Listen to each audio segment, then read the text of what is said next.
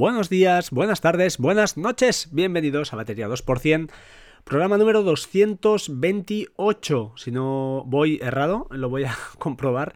Estamos a viernes, mientras tanto, viernes 8 de febrero de 2019 ya. Y nada, programa, pues a ver si tenía ganas de grabar, pero el tiempo está de verdad imposible, imposible dedicarle más tiempo a estas cosas. Me, encantaría, pero no. Em, disculpad, programa número 227. 27, ¿de acuerdo? Soy Frank y estamos aquí para hablar de aplicaciones, de servicios, de cosas nuevas, de lo que, bueno, más o menos a mí me, está pasando. Así que, en primer lugar, eh, yo que soy un hombre de palabra y fiel a, a mis aplicaciones, he decidido dejar RSS Radio de momento, de momento, y me he pasado a Castro. Motivos. Bueno, eh, en cuanto a belleza está claro, nunca lo he discutido, que RSS Radio no destaca por su belleza. Eh, eso sí, la capacidad de configuración que tiene pues es insuperable a día de hoy, con, junto con otras aplicaciones que han dicho, como Downcast, que tienen brutal también una cantidad de perfil ah, de perfiles pues eh, muy personalizables, muy parametrizables, hablemos bien.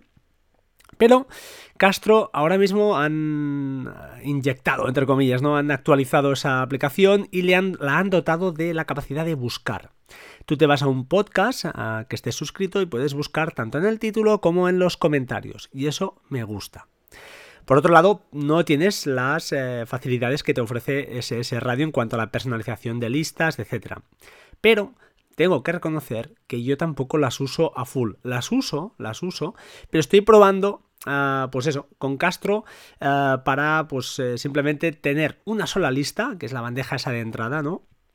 donde puedes personalizar, eso sí, en cada podcast, si quieres que se vaya al principio de la lista, si se vaya al final, que se quede en la bandeja de entrada y tú decidirás si entra o no. Entonces, pues bueno, Estoy probando porque es muy chulo en cuanto a nivel gestual es espectacular, es decir, tú estás reproduciendo un podcast, haces un slide a la derecha y te abre las notas, creo, eh, haces un slide a la izquierda y creo que se te va a las, a las opciones, a la eh, configuración de ese, de ese podcast. Bueno, tiene un poquito lo mismo que, que todos, que Overcast y RSS Radio en cuanto al trim al trim de, ya os lo diré, un enhance voices, es decir, eh, eh, ensalzar la voz, eh, comerse los silencios, un trim silent, trim es comerse, ¿no? Cortar los silencios, continuous play, bueno, tiene un poquito de todo. Y una cosa muy, muy chula también es que si el podcast, como son, acostumbran a ser los míos, lleva capítulos, puedes directamente cuando estás ya os lo diré, eh, escuchando un podcast, te vas a los capítulos y puedes decidir incluso los que saltas y no. Lleva unos checkbox a la izquierda y tú directamente pues puedes desmarcar. Oye, este, este no me interesa. Y él ya irá, irá ejecutando, irá eh, corriendo este, este podcast y saltará estos capítulos que tú no quieres escuchar. Eso me gusta. En cuanto a visualización, está claro, es la más la aplicación más bella, más bonita de podcast que hay hoy en día. Creo que esto es indiscutible, o sea, no, no, hay, no hay rival. La capacidad gestual que tiene, eh, cómo eh, visualmente pues, te hace todos los efectos para que tú veas lo que está sucediendo, es realmente muy, muy chula. Así que me he pasado a ella de momento y se va a quedar al menos eh, por el momento, ¿vale? Veremos lo que pasa, pero ahí está. Después dos apuntes. Uno respecto al podcast de Apps Mac, que comentaba un par de aplicaciones para los nuestros AirPods. Eh, tengo que decir que, se lo comenté a Cristian, me ha chafado la de Tooth Fairy y la, otra también, la de AirBuddy, pero bueno, la AirBuddy no la tengo, ¿vale? No tengo, no tengo Mojave o Mojave todavía, em, porque por temas de laborales. Pero, pero, eh, Tooth Fairy hace un mes y medio así que la compré y tengo que decir que lo que hace es forzar la conexión con los AirPods. Es decir, si vosotros sois como yo, por ejemplo, que os vais a planchar y yo me monto la tabla de planchar, me monto, eh, pues eso, el portátil enchufado al monitor y me conecto a una serie, pues para, como a veces lo hago por la noche o lo hago en horas raras, plancho cuando puedo, me pongo los, los AirPods y, que no los EarPods, sino los AirPods, y los ah, conecto al portátil. Entonces, a veces la conexión le cuesta, a veces, ¿de acuerdo? Entonces, con Tooth Fairy la fuerza, la fuerza y además tiene un icono en la, mano, en la, perdón, la barra de tareas eh, de arriba, le das un clic y él solo pues ya te conecta al dispositivo. No la puedo recomendar al 100% porque tengo casos de éxito, es decir, a veces me va perfecta y a veces, mm, pues no, no me enlaza con el AirPod que me, coloco solo uno en una oreja y no sé si es por eso, pero a veces me falla. Así que, oye, vosotros mismos a la aventura no la voy, lo voy a dejar aquí en el aire, ¿de acuerdo? Un apunte más también, iFlix eh, versión 3. Esta fantástica aplicación que, bueno, que te baja los metadata, te permite poner reglas, etcétera, etcétera. Como, como comentó también Cristian, pues eh, ya está un poquito a, estaban los perfiles de configuración que tenía estaban un poquito anticuados. Lo han actualizado, pues ya casi a 4K y todas esas cosas. Han pasado efectivamente el modelo de suscripción, que por cierto hasta finales de febrero creo que estaba a 9 euros eh, durante el primer año, después serían 20 euros, la cual cosa no, me cuadra mucho y ahora os diré por qué, porque hay una opción de pago único de 34,99. Con esta eh, te, dice el, el desarrollador que, pues eso, que, que te da las tres versiones, que tampoco lo entiendo. Debería dar la última y, punto. El modelo de suscripción no lo entiendo porque si son 20 euros, pues oye, el primer año 20, el segundo 20 son 40, ya te vale la pena comprarla. Entonces, bueno, lo dejo ahí también en el, aire. Eh, creo que lleva alguna versión de prueba. Eh, si sois de los que acostumbráis a hacer estas cosas, pues es una gran aplicación. Junto con Ivy, es otro clásico. Bueno, son dos aplicaciones que están ahí, ahí, ahí, ahí, ahí disculpad, estoy hablando muy deprisa hoy. Y bueno, yo es una aplicación que sí, que la recomiendo porque, bueno, la tengo encajada en, un, en unas reglas de Hazel que tengo muy, muy heavies.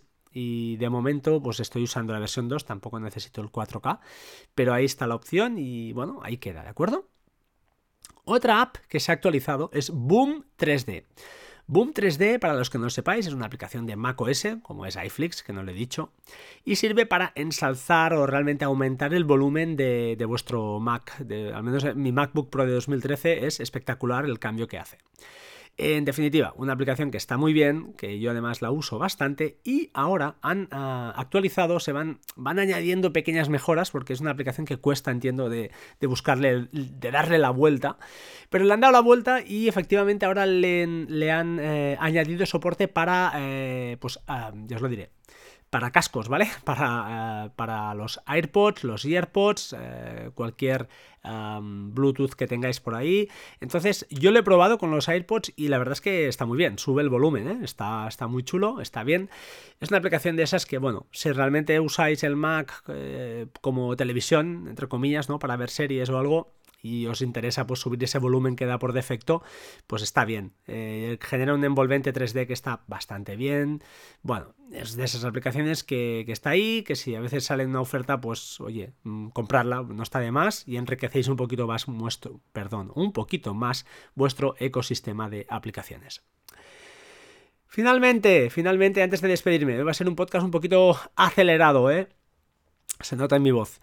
Dos cositas que os tengo que recomendar, dos enlaces que debéis consultar, por favor. Uno es uh, colorize.sg, es una pasada, es una web que creo que eh, se basa, bueno, creo no, estoy casi seguro, lo voy a revisar ahora, eh, que se basa en, en Machine Learning para hacer que tú le pasas una foto en blanco y negro, eso es importante, sea del año que sea, yo le he probado con fotos de mi padre de hace muchos años y la verdad es que es impresionante y lo que hace es ah, convertirlas a color, pero con una fidelidad bastante acojonante.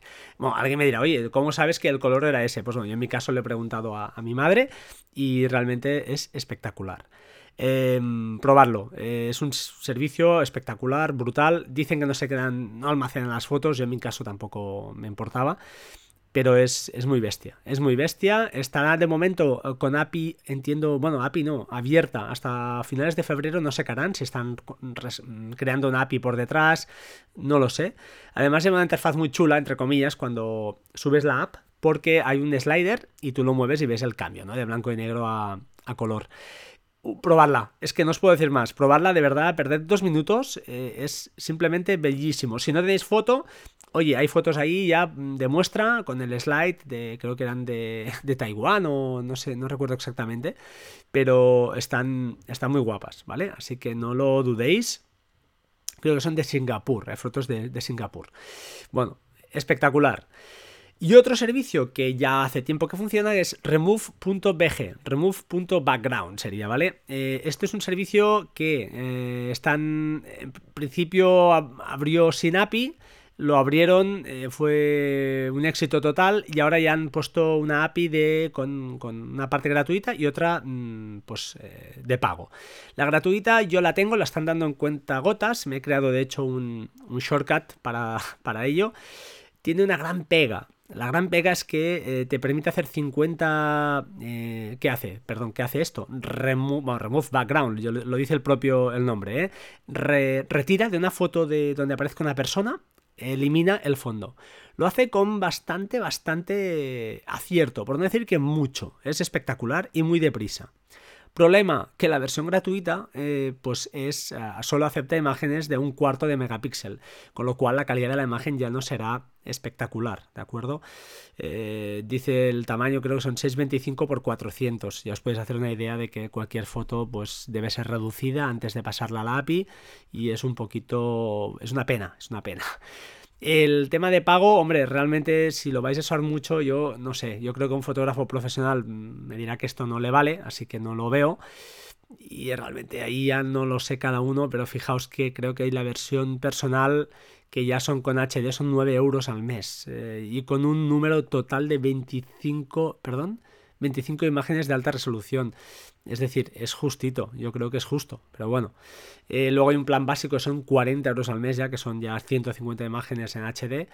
No lo sé, realmente creo que está siendo bueno, un precio caro, entre comillas, pero es un trabajo que hay detrás y eso yo no lo voy a entrar a valorar.